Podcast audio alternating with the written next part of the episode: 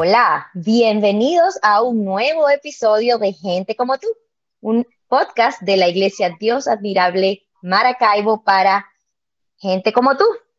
El día de hoy tenemos un tema mm, poco polémico eh, para aquellos que viven metidos en redes sociales. Si no has vivido metido en redes sociales, a lo mejor lo has escuchado, a lo mejor no. Es el tema de la cultura de la cancelación o el cancel culture. Para ello tengo como invitada a Lucía Galípoli, una vieja amiga. Lucía se identifica como esposa y madre, como cristiana, es licenciada en música y creadora de contenido para redes sociales. Bienvenida, Lucía. Hola, Rose, gracias por invitarme. Lo de vieja amiga me hizo sentir un poco vieja, pero muy contenta de recibir tu invitación y de verte nuevamente. Hacía rato que no hablábamos. La verdad que sí. ¿Qué prefieres, vieja amiga o amiga vieja?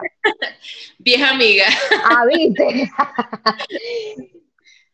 sí, de verdad que sí, teníamos súper tiempísimo que yo creo que ni siquiera nos veíamos la cara. Para los que quizás no saben de dónde salimos, de dónde salió esta relación, Lucía y yo pertenecemos a diferentes iglesias em, en Maracaibo, pero ambas iglesias pertenecían como a una sociedad o una unión donde habían actividades, eventos juveniles, este, se llamaba Unión Juvenil Evangélica Venezolana, eh, y de ahí creo que fue que nació nuestra, nuestra relación, nuestra amistad, y luego nos seguimos en las redes como todo el mundo.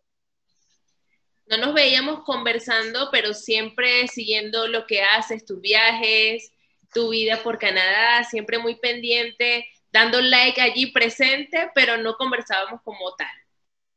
Es verdad, la verdad que sí. En algún momento cuando, cuando quise tocar este tema dije, mm, no sé por qué, pero siempre he querido entrevistarte, siempre he querido, como yo no soy entrevistadora ni nada por el estilo, pero yo no sé por qué, siempre yo he querido como tener una conversación contigo, así tipo tranquila. Y creo que esta es la oportunidad perfecta. Sí, seguro que sí. Se te da muy bien, aunque no eres entrevistadora, se te da súper bien. Gracias, gracias. Gracias. Bueno, Lucía, em, primero que nada, bienvenida, te quiero dar las gracias por aceptar la invitación. Realmente no es fácil para, o sea, todo el mundo no es que está dispuesto a salir en redes sociales a hablar de lo que piensa, a hablar de lo que siente, a hablar de su, vida personal. O sea, no es que vamos a hablar aquí de los brollos ni nada, pero bueno, de, la vida personal de uno y de los puntos de vista que cada quien tiene como persona. Y por eso, pues gracias, te los doy. Sí, bueno, cuando me invitaste y me comentaste el tema, eh, me pareció súper interesante porque todo este tema de, bueno, de, de, varias cosas. La globalización, número uno, que te acerca a cualquier parte del mundo. Y número dos, la migración. Ambas estamos fuera de nuestro país y siempre hay como un deseo de saber qué pasará con esta persona, cómo le irá. Y eso nos une gracias a las redes sociales. Y justamente el tema que me invitaste a conversar tiene mucho que ver con nuestra actitud, nuestra presencia, nuestro rol en las redes sociales. Eh, y no conocía el término cancel culture, no lo conocía, pero sí lo practicaba. Entonces me puse a investigar y me parece súper interesante el tema. Así es. Es verdad, mucha gente quizás no lo conoció. Vamos a entrar, entonces, vamos a entrar en, tema de una vez este, acerca de eso. Cancel culture. ¿Qué es cancel culture o cultura de la cancelación? Aquí tipo www.wikipedia.com. Eh, Lucía, tú, tú, buscas las cosas en Wikipedia. Cuando a ti te preguntan cosas es lo primero que aparece, o sea, ahí entras de una vez, sí. ¿Tú te sientes culpable por, por, hacer, eh, cuando tus hijos tienen que hacer tareas y tú les buscas cosas en Wikipedia, ¿tú te sientes culpable? Sí. Lucas es el que está en edad escolar, las otras dos pequeñas aún no. Eh, pero aunque para temas comunes, fíjate que es interesante, para temas de, de resolver ya, por ejemplo, ayer murió Maradona, ¿Cuántos años tenía Maradona? Lo primero que, aparece es Wikipedia, pero siempre trato de, ver si esa información es, real con, con otras fuentes. Entonces, para tareas no la usa mucho. ah, bueno, sí. Es verdad, yo mm, cuando, cuando estaba en bachillerato en la universidad, yo creo que Wikipedia es así como que si hicieron la tarea de Wikipedia, raspados todo. Obviamente, creo que ha avanzado un poquito más, ya ponen referencias, tú ves el link así como que de dónde, entonces ya no hay más que, que, mm, que ver que lo que está escrito es real, pero me da risa porque es verdad, yo antes, antes tipo, bus, hiciste la tarea de Wikipedia, es lo peor. Pero pues esta tarea la hice de Wikipedia, así que sin, sin vergüenza aquí. Eh, el, em, según wikipedia.com, la cultura, la cultura de la cancelación eh, está relacionado a la cultura pop estadounidense, obviamente como casi que todo lo que hoy en día relacionamos. Es un fenómeno extendido a retirar el apoyo moral, financiero, digital o social a aquellas personas u organizaciones que se consideran inadmisibles como consecuencia de determinados comentarios o acciones o porque había cierta expectativa sobre esta persona y no las cumplió. Entonces es como boicotear a alguien eh, porque dijo, hizo u opinó algo que según el grupo social en donde se relaciona no está bien. Sí. Eh, yo también cuando estuve investigando, como te dije, no tenía la conciencia de lo que hacía, pero ciertamente esa cultura de la cancelación pienso que se ha dado porque parece ser que tu voz y tu opinión en medio de un grupo, un colectivo de redes sociales, tiene cierto impacto. Eh, por ejemplo, cuando tú le comentas a algún famoso eh, en, una publicación y él te responde o te da like, esto te dice como, bueno, antes, yo tengo 35 años, antes era imposible que mi carta de fan enamorada le llegara a Servando Primera. Era imposible. Esa es pura película. Sí, hoy en día es inmediato. Obviamente son miles de mensajes, miles de opiniones y muchas veces no tienes la suerte de que eh, esa persona te lea pero sí hay otros que te leen y avalan tu comentario o avalan tu opinión y eso te empieza a, generar esa seguridad de que tú puedes formar parte de un boicot para cancelar a alguien por alguna acción o por lo que sea. Y, parece que tu opinión tiene mucho valor allí. Es verdad. Y como ejemplo, eh, bueno, hay, bueno, empezamos a buscar ejemplos de, cultura de la cancelación, empezamos siempre como por la parte eh, de pop, cultura, eh, entretenimiento, pero la cosa ha extendido a deporte, política. Eh, yo no sé si, tú te acuerdas eh, cuando en los 2000 al principio, las pulseritas amarillas de, de Armstrong, el que era ciclista. Todo el mundo tenía la pulserita amarilla, todo el mundo el tipo 7 Tour de Francia y cuando como que cuando salió a la luz todas las cosas malas que hizo sobre su dopaje y tal, cancelado de la vida. O sea, el tipo yo no sé ni dónde está, eh, pero cancelado completamente, porque bueno, porque aunque lo que hizo quizás no fue un crimen, no vas a ir a la cárcel, te quitan tus premios y tal, la sociedad considera que lo que hizo él merece más allá que el castigo de que te quitaron tus premios, o sea, simplemente desapareces de mi vida. Sí, es muy duro, eh, porque ciertamente son una figura pública en, el aspecto deportivo, pero también uno tiene una expectativa moral de, las personas famosas. Y entrando ya un poquito en la parte polémica del asunto, eh, muchas veces se ha destruido por completo la imagen de una persona al punto de que tú dices que desaparece. Por ejemplo, volvemos al tema de Maradona. Ayer murió Diego Armando Maradona y mucha gente, no sé si en, qué porcentaje, lo recuerda más por el tema de la adicción a las drogas que por lo que verdaderamente hizo por el deporte, porque realmente fue un excelente jugador de fútbol en su tiempo, en su época, ganó una Copa Mundial de Fútbol, pero gracias, bueno, a, lo que pasó con su dopaje, creo que fue en, el 94, y todo el resto de su carrera se vio opacado totalmente lo bueno que él pudo haber aportado. Y muchas veces somos demasiado duros porque juzgamos tan fuerte a esas personas, ¿no? Le, hacemos un, juicio tan, tan, tan fuerte como si nosotros fuéramos perfectos, como si nosotros no tuviéramos ningún detalle o algún error Pero como no somos figura pública, entonces nos sentimos en la capacidad, bueno, yo puedo formar parte de destruir la carrera de este tipo, pero a mí nadie me ve ni me conoce. O sea, otra regla. A ellos, como ellos están allá, yo a ellos los, los mido con una regla así de grande, pero como yo estoy aquí, a mí, mira, mi regla así, tipo la reglita de, la reglita de Hello Kitty de la, de la cartuchera de primaria, de este tamaño. Eh, fíjate, lo de, lo de Maradona es curioso. Yo creo que él sí, sí, sí, sí, le, sí, le, sí fue sujeto a cierto cancel culture en su época, pero yo creo que no, él hubiera, o sea, todo su, toda su historia hubiera sido un poco más reciente, hubiera sido peor. Hubiera sido tipo, desaparece. él se, mantuvo todavía como un poquito relevante, pero hay gente que, que, lo, que quizás las la cantidad de cosas que hizo hoy día la hace y que estás borrado, estás borrado completamente y bueno, ya yo no puedo, yo no, yo no conozco a, ni conocía a Maradona y no, no sé si él en, su momento se arrepintió de, su, de sus actos, pero aquí te, te, pregunto una cosa. Hay gente que comete eh, fallas morales, fallas incluso legales, o sea, cosas que de verdad tienen que ir a la cárcel por eso, eh, y no se arrepiente. En ese caso, o sea, está como que, bueno, sigo haciendo. Pero ¿qué hay de la gente que, ok, hice esto, pero ya no lo, primero ya no lo estoy haciendo y segundo, de verdad estoy como, no quiero hacerlo más, estoy arrepentido de haberlo hecho, o sea, sé que estuvo mal, pero ya te cancelaron. ¿Qué piensas que, que debería pasar ahí?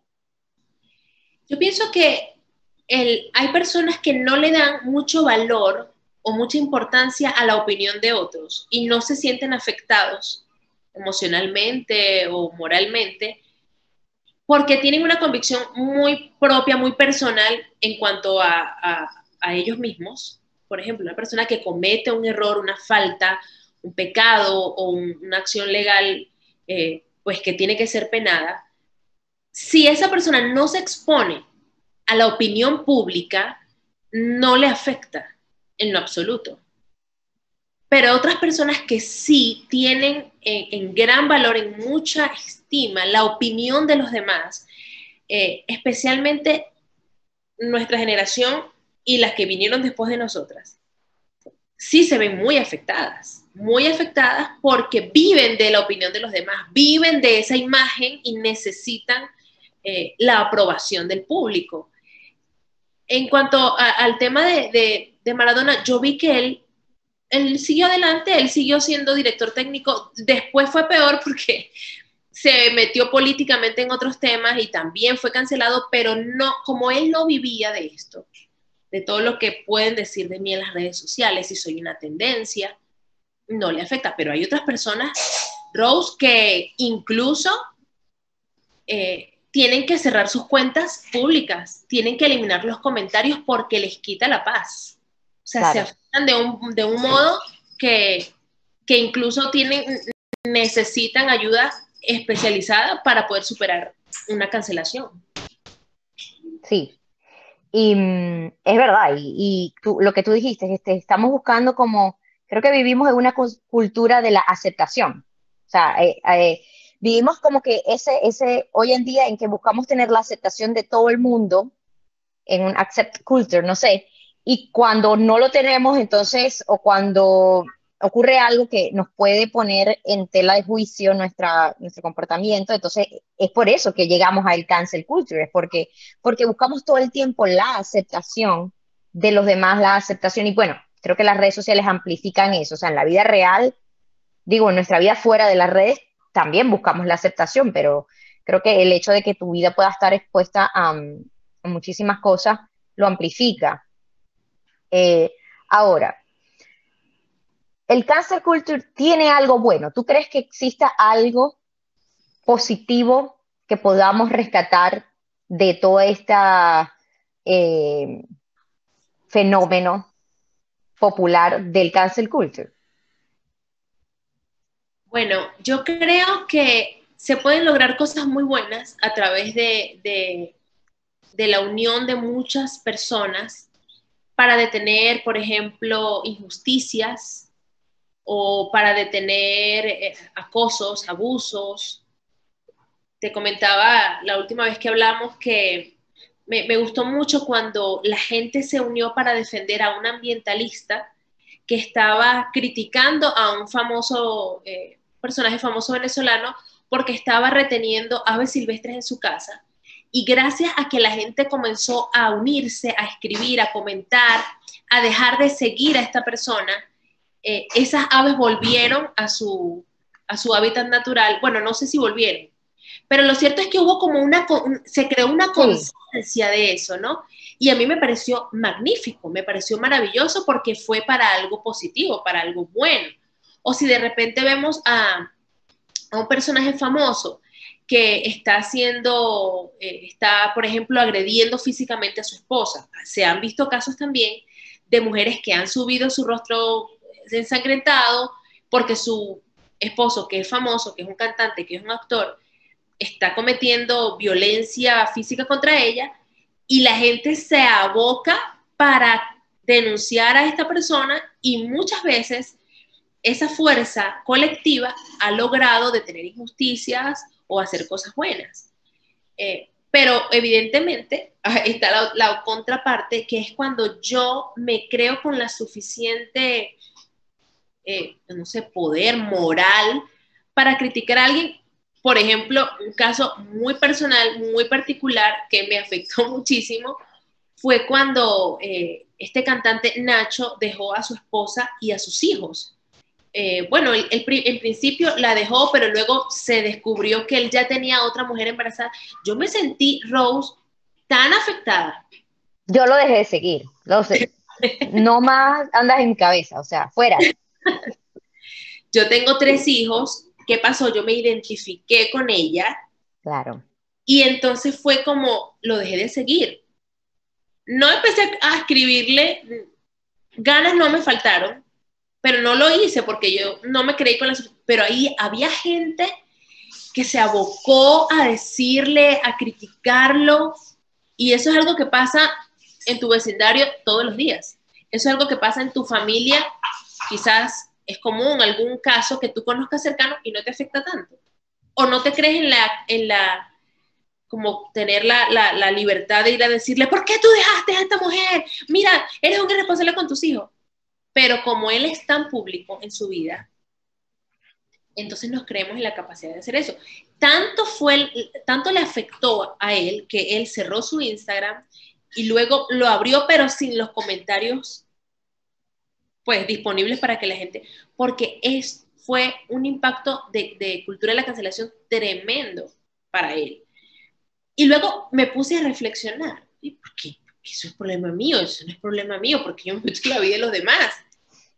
Pero hay un río de gente, hay un río, un movimiento que te va llevando y mucho si estás pegado al teléfono, que te está como metiendo en la vida de los demás, cuando en, en resumidas cuentas no tiene... tu problema. Sí, es verdad.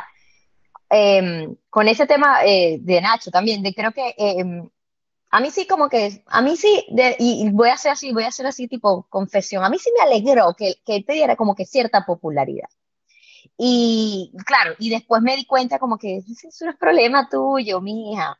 Pero sí, cuando eso ocurrió, yo sí, dije, ah, mira, la verdad es que lo vas a seguir, no me, ya sus publicaciones yo me, no dejo de escuchar su música, porque quizás la música que escribió en el pasado, no, no, las canciones no tienen la culpa. Eh, pero quizás no escucho música nueva, whatever. Pero yo sí me puse a, pensar, ¿no? Que no solamente la gente famosa, en general, la gente, tú, yo, y creo que es lo, lo, que opino sobre lo bueno que quizás el, el cancel culture de, tenga, es que la gente tiene que saber o la gente tiene que estar al tanto de que mis actos privados pueden tener consecuencias públicas. Eh, y ya llevándolo un poco más a la vida personal, a, tu vida, a mi vida, porque sí, estamos hablando de los famosos y, y, quizás alguien nos escuche y dice, ah, pero a mí no me interesa, yo tengo tres seguidores en Instagram y es mi mamá, mi abuelita, y ya. Pero entre tus seguidores, entre tu, familia, entre tus amigos, tus actos privados eh, pueden tener consecuencias en las en tu vida pública, en tu vida, en tu familia, en tu estar y, no, porque es que no es algo ilegal. A veces hay cosas que no son ilegales, pero estás cometiéndolas. ¿Y qué, qué pasa si la gente sabe de eso? ¿Qué pasa si hay cosas que, que, que, que, tú haces en tu, en tu vida privada y te puedes poner a pensar, ¿qué pasa si la gente supiera esto? ¿Yo lo seguiría haciendo o me sentiría orgulloso de hacerlo? Em, y creo que eso es parte de lo que me ha hecho a mí reflexionar. Eh, obviamente yo no tengo miedo que me cancelen así porque también tengo tres seguidores quizás, pero, pero sí pienso algunas de las cosas que hago, me siento orgullosa de estas cosas, las debería, y si no me siento como que puedo seguirlas haciendo. Mucho de eso tiene que ver con, con la percepción que tengo acerca de mí mismo y de los demás. En mi caso, mi, mi crianza en mi hogar, pues cristiana desde que Imagínate que nací en el Instituto Bíblico de Venezuela, o sea, súper evangélica. Para los que no, los que no saben cuál es el Instituto Bíblico de Venezuela, es como una universidad o un instituto de donde se estudia como tipo para ser pastor, tipo para hacer carreras relacionadas con. Así que si naciste ahí, eh, o sea, es como que. Sí, o sea, destinada a. Y toda mi niñez, mi infancia fue creciendo, todo era cuidado con el testimonio, cuidado con lo que haces que te tienes que comportar de esta manera. En la iglesia, sentadita, calladita, tranquilita. Eso me hizo a mí crecer con un pensamiento. Y mi pensamiento es, si esto que voy a hacer, alguien va a verme o alguien se va a enterar, mejor no lo hago. Le di mucha importancia a lo que decían las personas. Y por muchos años eso fue una cárcel para mí.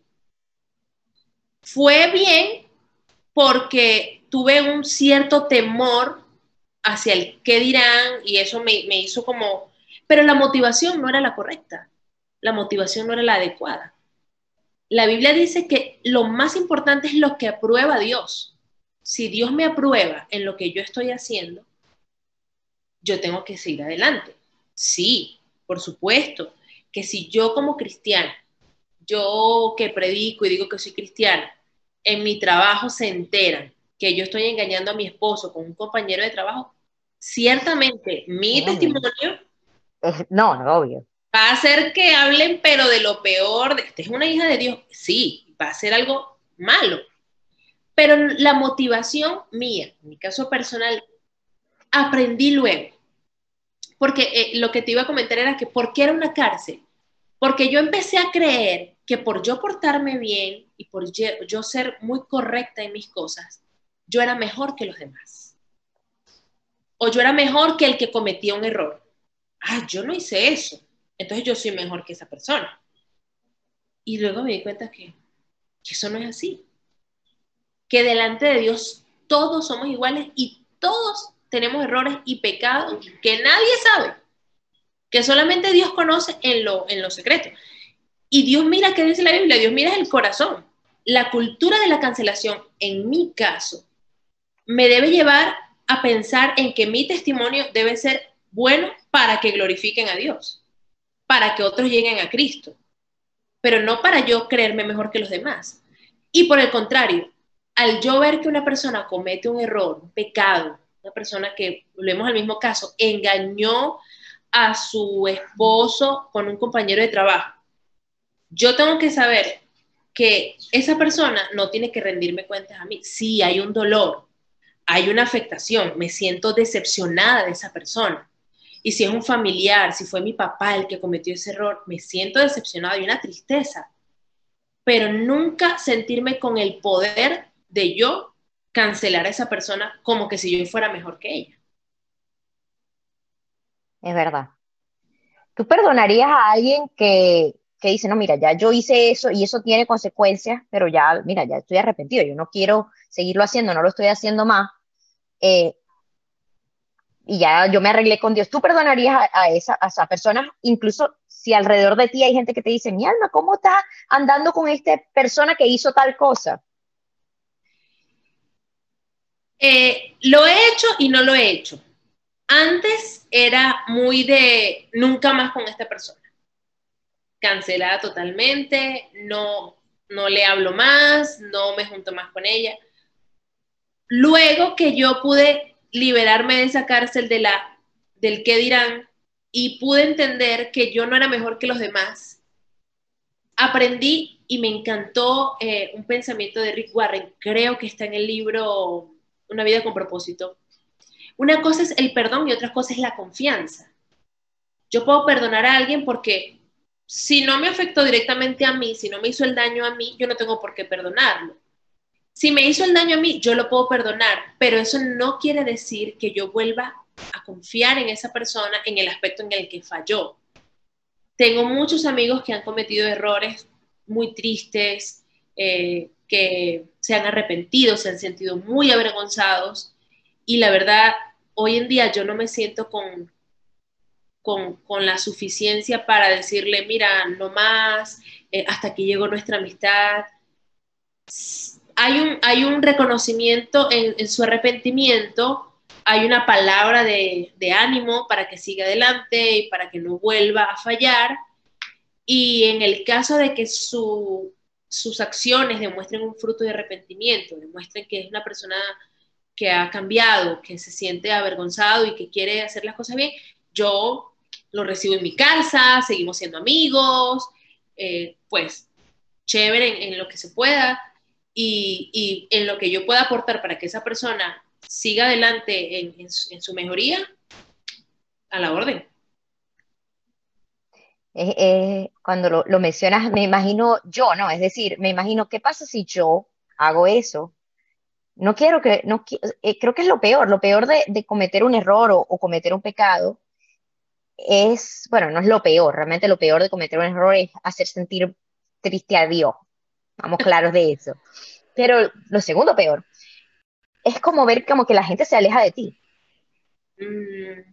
Y, a veces como que estás en, en, esa encrucijada, a mí me ha pasado, estás, o sea, hiciste algo mal, mira, hice algo mal, le traté a alguien mal en público, eh, o fui muy dura con, con, con alguien en público, y la gente como que se aleja de mí, y me siento así como, wow, o sea, ¿no?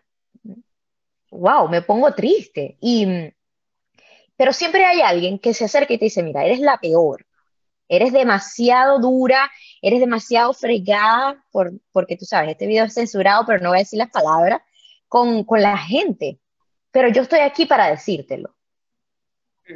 Entonces, y, y, y, me imagino eso, o sea, me imagino cuando gente se me ha acercado y me dice, mira, has hecho, hiciste esto mal, pero estoy aquí contigo para decírtelo. Creo que me ha ayudado como, wow, gracias. Gracias por, por, por no alejarte, por no decir, ah, yo no, no me voy a juntar con esa persona porque es así. O no me voy a juntar con Rosana porque es demasiado dura con la gente, sino que al contrario, se acerca más a mí. Y, y bueno, por, ese, por esa clase de gente le doy muchísimas gracias a Dios y creo que, que es parte también de, del estar con, gente que es capaz de mantenerse contigo cuando cometes errores y decírtelos, no cancelándote, sino haciéndotelos ver. Y aún, Rosy, uno piensa que aquellos que no demuestran un arrepentimiento, uno dice, esos descarados, hicieron esto y siguen por la vida como si nada. Yo he podido hablar con algunas personas que me han dicho, mira, no parece, pero a mí la culpa me está matando. Yo no lo demuestro, pero, pero yo sé que lo que yo hice afectó a mucha gente y yo vivo con eso. Claro que hay un orgullo, hay una coraza ahí de, yo lo que hice, eso no estuvo mal, ponen las 10.000 excusas, pero yo sé que viven un, un calvario, y especialmente si son cristianos, especialmente si son cristianos, ahí está el Espíritu Santo dándoles, dándoles, y aunque ellos tengan un corazón muy duro, ellos tienen su peor consecuencia es la que viven de adentro, es la que viven en el silencio, en el despertarse cada día sabiendo que han pasado tantos días, tantos meses, tantos años que hice aquello y todavía yo no me lo perdono. Entonces yo pienso que en, el, en cualquier ámbito, entre cristianos o no cristianos, la cultura de la cancelación no sería el principal eh, eh, castigo de una persona. Yo pienso que está en su conciencia y en su, en su propio pensamiento. Es verdad. Ahora, Lucía, em, experiencias personales. Eh, ¿Tú crees que has hecho algo? No lo tienes que contar, tú sabes, tipo, que has hecho algo de por lo cual alguien te ha cancelado y crees que es justo.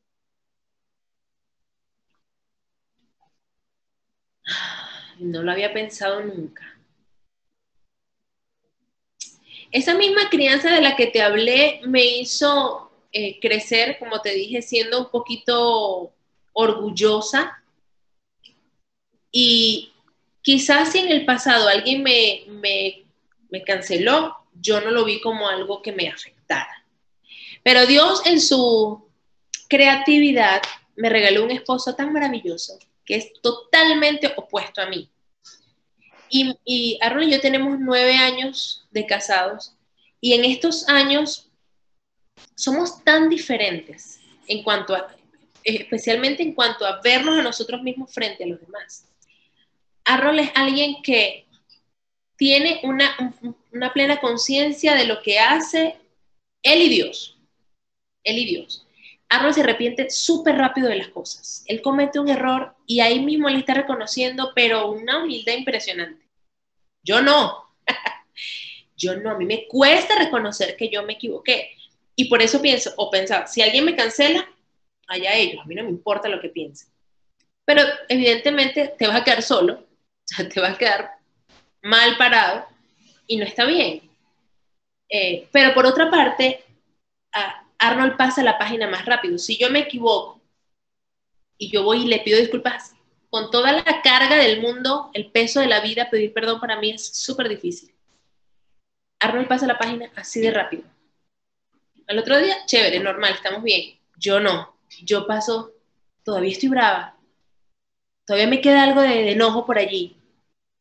Pero él sigue para adelante. Entonces, eso me ha enseñado también a, no darle tanto peso a la opinión de otras personas que me cancelen o que evidentemente tengo que trabajar y seguir trabajando en pedir perdón, en ser vulnerable, en mostrarme, que es algo que me cuesta muchísimo, mostrarme como, bueno, tengo este defecto.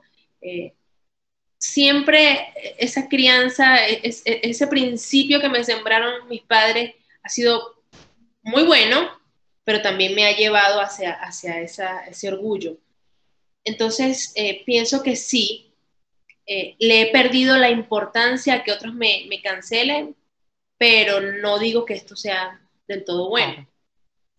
Pero bueno, lo importante, y creo que lo, lo dijiste en alguna parte, el, lo, este, vivir todo el tiempo pensando en esa cultura de la aceptación, de, ah, ¿quién me acepta? ¿Quién me acepta? Realmente en estos días leí, es como eh, una, una paráfrasis de, realmente eh, un, versículo bíblico que yo vivo para, para que me acepte Dios. Yo vivo para satisfacer o para, para, para buscar la aceptación de Jesucristo, eh, no la de las personas. Y, y, creo que buscar eso siempre, o sea, si yo estoy buscando eso todo el tiempo, bueno, primero que nada vas a recibir rechazo de mucha gente, vas a recibir aceptación de mucha otra gente. Eh, y creo que al final es una de las cosas que va a, marcar tu, paso por esta vida. Eh, ya nos estamos acercando un poco al fin de este episodio y eh, me encanta haber conversado contigo. De, creo que hablamos, mira, cancelamos a todo el mundo y sí, mira, hasta, hasta, el, hasta este punto, el que nos esté viendo, mira, o nos cancelaron o nos aman. O sea, yo creo que eh, eh, como, como hoy día, tipo, te acepto o te odio. Pero si, si has visto este video y si has pensado eh, más allá hacer que, más allá de si sigo o dejo de seguir a Nacho porque le pegó cacho a la esposa, algo más personal.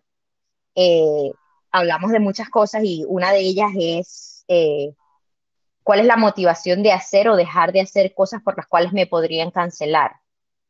Eh, me gustaría saber la opinión de las personas y quizás no me tienen que decir, mira, yo hace 10 años me robé, no, o sea, no, no, no quiero saber los secretos ni los trapitos de la gente, pero hay algo que tú crees que, mira, te han cancelado, te han, te han alejado del grupo social en donde estabas por lo que hiciste, o al contrario, has visto la misericordia de otras personas, el amor de otras personas a pesar de en tu vida. Me gustaría eh, saber qué piensa la gente acerca de eso.